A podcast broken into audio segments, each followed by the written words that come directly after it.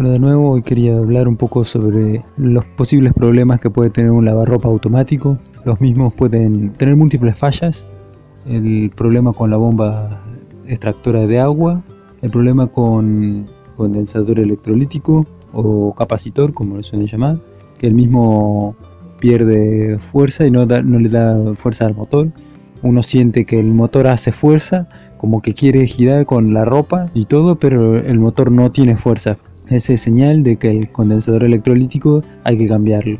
Otra falla muy común en los lavarropas es que puede estar desnivelado y golpea mucho. Hay que acomodarle las patas y si no, eh, ver eh, si está oxidado y, roto, hay que repararlo para que pueda estar a nivel. Otra falla que puede tener es que el controlador que generalmente se encuentra en la, parte en la parte superior, el controlador puede estar sobrecalentado, casi quemado.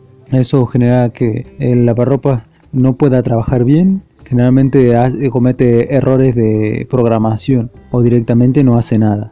Otro problema puede ser el contacto de la tapa o el sensor de, cierre de la tapa. Ese sensor generalmente no hace buen contacto cuando se cierra.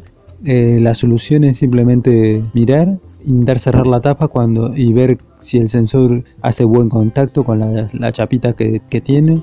Si no ponerle algo para que puedan hacer buen contacto. Otro problema que es también común es que el brain motor o motor de torque eh, no esté funcionando, lo que provoca que lavarropas no pueda centrifugar. Otro problema que es un poco menos frecuente que los anteriores es que el hecho de que con el tiempo la correa se agranda y empieza a patinar y hace que el motor no pueda girar. Y estos son los problemas más comunes en los lavarropas automáticos.